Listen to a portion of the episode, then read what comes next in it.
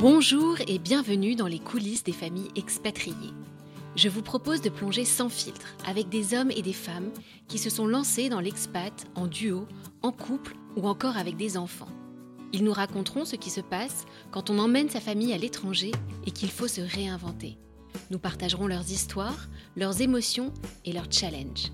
Je suis Natalia et je vous parle depuis l'Asie où je vis avec mon mari et nos trois enfants. Et c'est vrai, l'expat en famille est une aventure qui pétille d'émotions. Le sujet vous intéresse? Alors montez le son. Allez hop, on y va Selon les dernières données fournies par le ministère des Affaires étrangères, 2,5 millions de Français vivent à l'étranger. Et l'une des principales raisons de ce départ est de suivre la progression de carrière d'un des conjoints.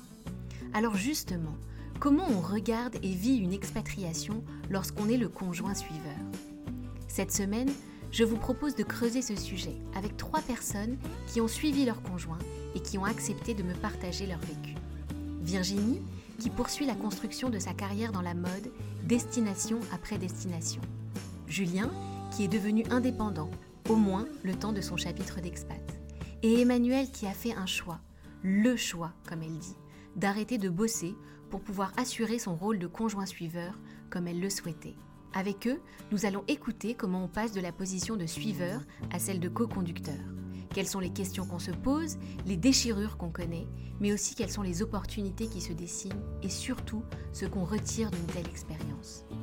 Je vous propose d'embarquer pour une petite demi-heure de conversation croisée pour réfléchir à tout ça.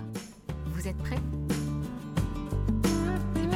Alors on va commencer euh, par une petite présentation, s'il te plaît. Bien sûr. Et donc me donner ton prénom, ton âge, me dire où tu vis et puis un peu euh, quelle est ta situation. Alors je m'appelle Emmanuel, j'ai 42 ans, je suis mariée à Christophe, j'ai trois enfants, 13 ans, 10 et 6, et j'ai suivi mon conjoint à Singapour il y a maintenant deux ans. D'accord. Et ce n'est pas la première fois, je crois. Non, c'est pas la première fois. D'accord. Avant, c'était où? Avant, on a été au Brésil pendant 5 ans. D'accord. Et avant, on a été à Dubaï pendant deux ans et demi. Et avant, on était tout jeune étudiant et on venait de se rencontrer. Je l'ai suivi à Abu Dhabi. Je me prénomme Julien, j'ai euh, presque 43 ans. Nous habitons à Hong Kong, euh, donc avec ma femme et mes deux enfants, Ouais. un garçon et une fille de euh, respectivement euh, 12 et 8 ans. Donc je m'appelle Virginie, j'ai 38 ans, je suis mariée, j'ai deux enfants, une fille de 7 ans, un petit garçon de 3 ans et nous sommes expatriés depuis maintenant 4 ans et demi avec 4 ans passés à Londres et nous venons de nous installer à Hong Kong. Alors aujourd'hui, on va parler du héros de l'expatriation, le conjoint suiveur. Est-ce que euh, tu peux me dire, avant l'expatriation, quel était l'équilibre euh, de votre couple par rapport à l'univers professionnel? Est-ce que vous bossiez tous les deux? Et puis un petit peu, quelle était la dynamique euh, sur euh, ce sujet-là, s'il te plaît? Alors, on avait une vie assez équilibrée avant. On travaillait tous les deux depuis 10 ans à peu près. Moi, je travaillais dans la mode et mon mari travaillait dans le retail. On avait des postes à responsabilité avec des équipes à manager. Euh, on aimait tous les Mhm. deux beaucoup notre travail et on avait une vraie volonté de continuer à construire euh, tous les deux notre carrière. D'accord. On s'est connus en France et on a travaillé à Paris euh, pendant quelques années. hein, bon. Euh, on a toujours travaillé tous Mhm. les deux dans des entreprises, on va dire, euh, de taille euh, moyenne à grande. Ma femme plutôt euh, sur un, un versant merchandising, marketing et, business, et moi plutôt sur un versant industriel, fabrication, euh, produits, sans spécialement de break, sans forcément de, sans aucune rupture dans notre carrière. Et chez toi, Emmanuel? C'était quoi un peu le, Ouais, le on- schéma? On travaillait tous les deux. Ouais. Lui était, enfin, est ingénieur et moi j'étais plutôt dans les ressources humaines. Mhm.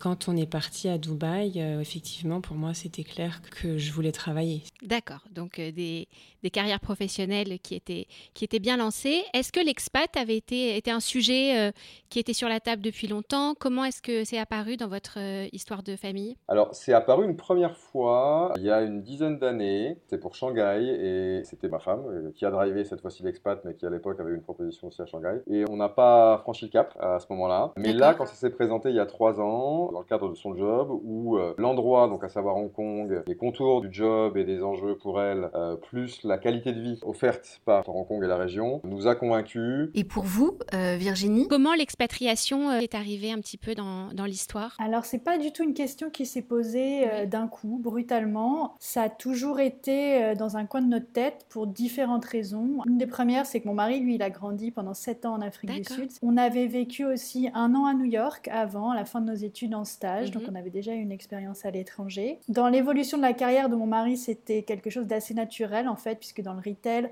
c'est assez, euh, surtout dans un grand groupe international, euh, une expérience terrain dans une autre région, mhm. c'est un peu une évolution normale. Après, du coup, c'était plus euh, trouver la bonne ville et le bon moment en fait. C'est plutôt comme ça que ça s'est posé. Et pour toi, Emmanuel, comment arrive l'expat? Moi, en fait, j'ai même commencé un peu l'expatriation avant de rencontrer mon mari, parce que j'ai fait une partie de mes études en Espagne. J'ai fait un Erasmus, un Erasmus. Voilà. Et du coup, j'ai adoré ça. Et quand je l'ai rencontré au bout de quelques semaines, il est parti en VIE à Abu Dhabi. D'accord. Quand il m'a proposé de le suivre, j'ai vraiment pas hésité une seconde. Et du coup, pareil, pour Dubaï, je me suis même pas posé euh, vraiment la question, en fait. C'était vraiment, euh, ouais, une évidence. Donc, vous vous décidez à partir euh, vivre cette nouvelle aventure, et c'est donc ta femme, Julien, qui a l'opportunité du job à l'étranger, et donc tu décides de la suivre. Toi, qu'est-ce que ça signifie pour toi à ce moment-là? Comment tu le vois? Est-ce que c'est difficile pour toi? Alors, sur le moment, non, parce que j'étais assez confiant me suis dit, bon, je vais trouver facilement sur place que la, région de Hong Kong, euh, c'est des endroits qui sont très industriels. Donc, je m'étais dit, je vais trouver un job assez facilement. Donc, donc le départ a été euh, assez simple. J'avais pas prévu de travailler tout de suite, au moins les trois premiers mois, pour pouvoir euh, aider les enfants à, s'installer correctement. Pour toi, Virginie, il fallait être en phase pour vos boulots. À quel moment vous avez réussi à aligner, on va dire, un petit peu les choses pour vous décider bah, Je te dis, c'était la, ouais, la bonne ville, puisque, alors c'est une chance et c'était aussi un risque. mon mari travaillait dans un grand groupe international retail, ça veut dire que tu as le monde entier qui souffle devant toi à peu près. À la fois c'était bien, mais il fallait que moi je puisse aussi être sûre de pouvoir travailler. Ça c'était vraiment hyper mhm. important. Moi je travaillais dans la mode, donc je peux pas travailler partout non plus. Finalement, Londres était euh, un très bon mix au début. Est-ce que tu as démissionné? Oui, j'ai démissionné. J'ai fait ce qu'on appelle une démission poursuivie de conjoint, donc qui te permet de, euh, je crois que si tu reviens en France dans les deux ou trois ans, tu as le droit ensuite de, bénéficier du chômage. Bon, je savais qu'on ne rentre a priori pas dans les temps, mais voilà, c'est quand même quelque chose à, vraiment envisager pour le conjoint suiveur.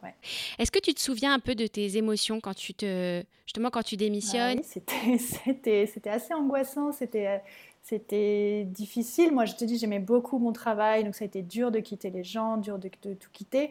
Après, c'était aussi un bon moment, entre guillemets, dans notre vie familiale. Euh, parce que mhm. notre fille avait trois ans, c'était aussi l'occasion de passer plus de temps avec elle. Euh, on voulait agrandir notre famille, donc c'était quand même l'occasion de, faire un break. Euh, pour toi, Emmanuel Donc tu as démissionné, tu t'es dit je pars et puis je bosserai là-bas. Ouais. D'accord, donc tu voyais ce, cette expérience comme une expérience de couple à l'étranger, mais en gardant le même schéma. Ouais, exactement le même schéma. Et toi, Julien, le schéma qui se dessinait pour vous, c'était quoi? Ah bah, je, Moi, clairement, je ne me voyais pas pas travailler. Donc ça, c'était un point qui était important. Mhm. Et je me voyais plutôt dans un copier-coller ce qu'on vivait en Europe, appliqué euh, mhm. à l'Asie, ce qui n'a pas du tout été le cas. Alors, justement, comment ça s'est transposé dans la réalité? Après, sur place, alors moi j'ai eu beaucoup de chance, c'est que euh, un des groupes pour lesquels j'ai travaillé m'a très rapidement demandé de les aider en tant que freelance sur des sujets de, sourcing. Ensuite, j'ai été embauché par mhm. un fournisseur local. Et ensuite, mhm. comme j'avais développé cette activité de freelance, j'ai pu assez rapidement euh, continuer ses activités de sourcing pour des marques européennes, et notamment en temps de Covid, euh, d'avoir quelqu'un de confiance sur place, c'est quand même plutôt euh, sympa. Plus de l'activité de formation, plus des projets sustainability, parce que je me suis formé sur place à certaines normes. Mais, mais, effectivement, ce qui était le plus dur, c'est à un moment donné d'essayer de trouver un job identiques euh, dans le même genre d'environnement et le même genre de, structure euh, sur place, oui, là, c'est plus compliqué, notamment quand on ne parle pas euh, ni le chinois ni le, ni cantonais. Virginie, après le break, c'était quoi un petit peu à ce moment-là? Alors moi, j'avais très envie de retravailler. Je pense que j'avais vraiment besoin d'un nouveau souffle, que je tournais un petit peu en rond après quasi un an sans activité professionnelle. C'était un grand challenge parce que, et c'est un grand challenge je pense pour le conjoint suiveur, parce que pour celui à qui on propose le poste et qui initie le départ, ben voilà, il est déjà intégré dans une boîte, il est intégré professionnellement, il est de fait plus intégré socialement puisque lui a plus de contacts et d'interactions tous mhm. les jours. pour celui qui mhm. suit, c'est beaucoup plus de choses à construire seul. Donc voilà, débrouille-toi. C'est un monde professionnel que tu ne connais pas, tu n'as pas forcément de, de relations professionnelles, on ne t'attend pas dans ce pays, tu n'as pas forcément l'expérience euh, sur le marché local euh, qui peut intéresser les entreprises. Donc bon, bah, bah débrouille-toi, quoi, et puis cherche, essaye de... On sent le vécu du parcours ah du combattant. Le parcours du combattant, de contacter des personnes totalement inconnues sur LinkedIn, et c'est comme ça que ça a marché finalement pour moi. Donc, euh. Et pour toi, Emmanuel, Arrivée euh, toute jeune à Dubaï, euh, ça se passe comment? Bah, C'est un petit peu ce qu'on avait prévu, c'est-à-dire qu'au bout de ouais, trois semaines, j'ai trouvé du travail. Ok, super.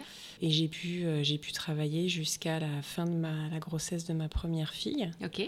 C'était sympa parce que bah, on était expat, sans enfants, on avait un niveau de vie quand même plus que confortable.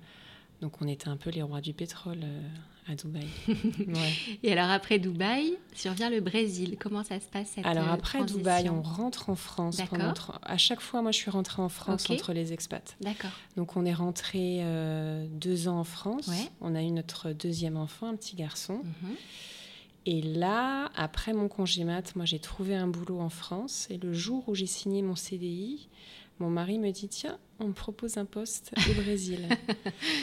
Et alors là, quelles sont, euh, voilà, c'était quoi bah, ta réaction? Compliqué parce que euh, l'endroit où on devait atterrir au Brésil, c'était pas une grande ville. C'était à 150 km de Rio, un petit bled. D'accord. Et quand je faisais des recherches sur Internet, à part des photos d'îles et de mer, il y avait rien. Ok.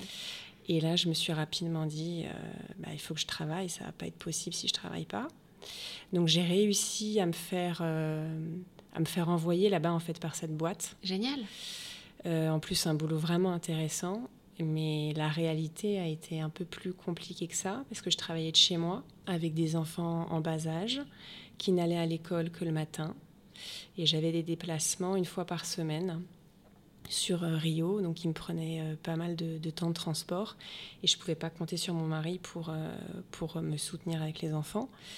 Donc au bout de neuf mois, bah, j'ai dû faire un choix. Le choix. Et alors comment Comment tu as pris cette décision? Parce que ça, ça implique pas mal de Mais j'arrivais plus à gérer en fait. J'arrivais plus à gérer. Les enfants, tu les sentais pas bien. D'accord. En fait, souvent, bah, quand on est maman, mhm. alors je dis pas qu'il n'y a pas de papa qui le font, mais quand on est maman, tu prends souvent tes décisions euh, voilà, en fonction de, tes enfants. Et je voyais que, que mes enfants étaient pas bien et que je, je m'en sortais pas, que je pouvais pas travailler de façon euh, correcte. Et du coup, bah, voilà, le, le choix s'est imposé euh, assez vite, tu vois. Et quand tu fais ce choix euh, à ce moment, comment tu le, tu l'imagines dans le long terme? Est-ce que tu te projettes à ce moment-là? C'est un déchirement. Hein. Ça a été compliqué, ouais. Je crois que j'ai mis quand même pas mal de, temps à l'accepter. Parce que tu as l'impression de, de, te sacrifier, ce qui n'est pas vrai, parce que c'est un choix quand même que tu prends, et ça, il faut toujours le garder en tête. Tu as l'impression de te sacrifier, de perdre ton autonomie, et puis que tu vas te retrouver euh, enfermé avec, euh, avec tes enfants, et que tu rentres dans ce cliché de la femme d'expat avec des enfants qui boit des cafés. Donc ça, c'était euh, c'était un peu difficile. Heureusement, ouais, moi j'ai un mari qui, euh, bah, tout ce qui touche au côté euh, financier, m'a toujours dit mon salaire, c'est notre salaire. Mhm. Donc ça, déjà, ça aide, parce que ce c'est pas le cas à chaque fois. Bien sûr. Et puis après, bah, il faut prendre sur soi et, et un peu se réinventer, trouver des occupations. Donc on a bougé sur, on a bougé sur Rio au bout d'un an et demi.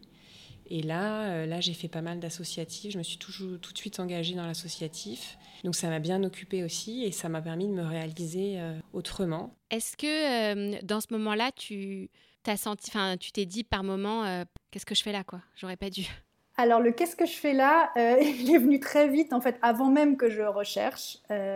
D'accord. C'est vrai que très très, bah, dès les premiers jours en fait, j'ai eu un, ouais, tu te dis vraiment qu'est-ce qu'on a fait là? Parce que je me souviens très bien, on est arrivé un samedi, euh, donc on a passé un premier week-end sympa de touristes. Et puis bah, lundi matin arrive, ton mari met son costume, ferme la porte, et là tu te retrouves euh, avec. Euh, je me suis retrouvée avec ma fille. J'avais jamais été inactive de ma vie. Elle n'était pas encore à l'école C'était le mois de janvier, euh, il pleuvait. Il, faisait, nuit à 14h. Exactement, il faisait nuit à 15h, il pleuvait, les parcs étaient boueux et je me suis dit, waouh, la journée va être longue, ça va être long. Toi, Julien, tu t'es demandé pourquoi tu avais fait ce changement en disant merde, j'aurais pas dû faire ça. Alors oui, euh, oui, parce que, euh, parce que quand, je, quand je suis parti, donc déjà j'ai quitté un, métier, un, un, poste qui était, qui était sympa. J'ai refusé de prendre un poste dans un mhm. autre groupe parce que j'ai dû choisir de partir. J'ai dû refuser certaines propositions aussi en étant à Hong Kong, euh, des propositions plutôt basées en Europe. voilà, ça a été des moments où effectivement la question s'est posée de hey, merde, est-ce qu'on a bien fait de partir? Et puis c'est un questionnement qui est, qui est, permanent quand on est expat et qu'on suit et qu'on est un peu livré à soi-même. Est-ce que je vais être capable de retourner dans du est-ce que euh, je vais être capable de retravailler comme je le faisais avant? Est-ce que je vais être euh, est-ce qu'on va m'attendre? Est-ce que je vais intéresser? Voilà, donc il y, a toutes ces questions-là. c'est juste, c'est simplement que c'est une vie qui est beaucoup plus en, sinusoïde que constante. Et, effectivement, les, très bons moments euh, redonnent du peps. Euh, voilà, donc il faut juste savoir gérer euh, les montagnes russes. Mais globalement, non, pas, de regrets. Après, ça amène aussi quelques questions de ce qu'on veut ou qui on est. donc c'est quand même des choses qui, sont intéressantes. C'est sûr que c'est, même si la vie est belle, c'est psychologiquement une épreuve, clairement. C'est clairement une épreuve. Euh, parce que la vie est vraiment effectivement faite de, de haut et de bas en permanence, et donc il faut savoir les gérer. Euh, c'est un peu plus compliqué que, les vies un peu calmes et linéaires qu'on avait en, Europe. Absolument. Et toi, euh, Emmanuel? Ça t'est arrivé de regretter? Ça dépend des moments, tu vois. Quand on est rentré en France, après le Brésil, après 5 ans, c'est posé aussi la question, bah, je vais retravailler. Parce que quand tu restes en expatriation dans un milieu d'expat on est beaucoup de nanas à pas travailler, mais quand tu rentres en France, c'est pas du tout la même chose. C'est plus difficile à assumer, tu trouves? Ouais, c'est plus difficile à? Assumer parce que ben en France, t'as pas forcément les moyens de ne pas travailler. Est-ce que tu peux me raconter un petit peu euh, ce qui se passe dans l'équilibre de votre couple? Est-ce que ça a été un sujet cet équilibre euh, de couple? Oui, clairement. Euh, clairement, tout ton équilibre change.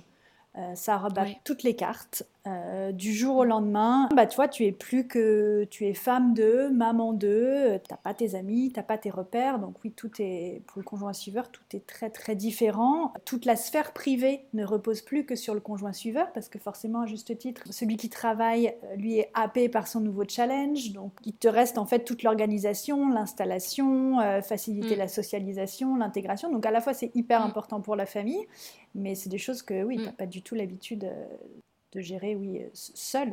Et puis ça crée oui ça crée un déséquilibre. J'avais l'impression moi que d'être beaucoup dans l'attente aussi que ton, conjoint rentre le soir voilà parce que ta journée elle a été longue. Donc euh, l'impression d'avoir peut-être un peu moins de choses à raconter aussi euh, le soir au dîner parce que tu as vu moins de gens donc non c'était un petit peu compliqué. Emmanuel ton plus gros euh, challenge de couple, de famille? Je pense que le plus gros challenge, euh, c'est parce que je crois que c'est quelque chose qui t'incombe quand tu es le conjoint suiveur, c'est que tout le monde trouve sa place. Que ce soit les enfants, que ce soit euh, le mari, parce qu'il perd un petit peu de son rôle de papa dans le sens où il travaille tellement plus qu'en France qu'il n'est mm. pas vraiment dispo. Mm. garder ce lien en fait entre nous, tu vois, et même en tant que couple, quand il y en a un qui travaille et l'autre qui travaille pas, on a vraiment deux vies très, très séparées et très différentes. Et du coup, ce qui est difficile, c'est de créer des ponts entre ces deux, vies et de pas se perdre ou de mm. devenir coloc, tu vois, mm. parce que ça peut être, euh, c'est pas évident. Enfin, je suis sûre, enfin, la journée de mon mari n'a tellement rien à voir avec la mienne, tu vois. Mm. Ça veut pas dire que lui c'est mieux que moi ou inversement. C'est juste que euh, c'est pas du tout la même chose, quoi. Ouais. Absolument. Pour toi, Julien, euh, ce, nouvel équilibre de conjoint suiveur au sein du couple, ça se passe comment? Là, tu parles du, conjoint euh, suiveur. Moi, je dis le conjoint leader, notamment dans notre configuration à nous. Moi, ma femme a eu une pression de dingue au début euh, sur les épaules parce qu'on a toujours été à deux à assumer l'alimentation du, foyer. là, toute seule, dans un nouveau contexte avec de nouvelles équipes, avec des choses un peu hors de sa zone de confort, ça, a été très compliqué mm. au démarrage. Et là, c'est plus elle qui, est, qui a été stressée par la, par la situation après, c'est une question d'équilibre. Hein, mais, euh, puis, là, typiquement, on réfléchit potentiellement à, rentrer en Europe. Mais cette fois-ci, c'est peut-être moi qui vais piloter le, retour, donc la repatriation. Donc, il y a un côté mm. chacun son tour. Hein. Euh, c'est comme ça. Donc en effet, on rebat les cartes dans le couple et la famille, et puis on trouve euh, un nouvel équilibre. Et alors là, pour toi, Virginie? C'est parti pour la, la good life de l'expat. Et puis là, qu'est-ce qui se passe au bout de quelques années? Raconte-moi. Eh ben, au bout de quelques années, euh, tu as un gros challenge qui arrive sur, voilà, c'est mhm. quoi la suite? Et il faut repartir. Tu sais qu'il faut que tu que tu recommences, que tu déconstruises tout ce que tu as bâti, tout ce que toi, en tant que conjoint suiveur, tu as peut-être encore plus bâti. Donc c'est un sentiment de challenge qui est peut-être encore plus exacerbé sur le, chez le conjoint suiveur puisque c'est vraiment... Mm. Euh, moi, j'ai eu l'impression d'avoir construit beaucoup de, choses seule, et c'est une grande fierté en même temps que, que j'ai, hein, parce que, euh, voilà, comme je te dis, avoir trouvé un job seul sur le marché du travail qui t'attend pas, euh, d'avoir fait grandir tes enfants dans un, dans un système éducatif que tu ne connais pas, parce que construire ta vie sociale, créer des nouveaux amis, des nouveaux liens, donc une grande fierté, mais donc c'est très dur de, de devoir faire une croix sur tout ça et te dire qu'il faut recommencer. Et hum, alors, forte de ton expérience, donc tu avais déjà vécu une première expat, comment tu la voyais cette deuxième? Est-ce que tu te disais, euh, ok, c'est bon, je suis armée parce que je connais déjà? Ou au contraire, euh, tu connaissais les difficultés, donc tu t'es dit, oh là là, euh, à nouveau des difficultés? Moi, c'est vraiment un contexte très particulier parce que nous, donc, on a déménagé en plein Covid avec avec des frontières fermées, avec des conditions de quarantaine, avec euh, un, travel ban entre le UK et Hong Kong. Ça n'a pas du tout été serein comme départ. Et en fait, le focus était beaucoup plus voilà, sur le départ en lui-même, le déménagement en lui-même, plus que sur l'après. En fait, l'après, il y a une courbe d'expérience. Donc, euh, je sais un peu mieux comment m'y prendre. Euh, et puis, tu, sais qu'il y a une fin. Et donc, je pense que tu te dis aussi, qu'il faut en profiter, essayer d'en tirer le maximum, euh, voilà, parce que ça va se finir un jour et tu sais que même si tu as eu du mal en arrivant, il y a de grandes chances que tu pleures beaucoup en partant. Donc.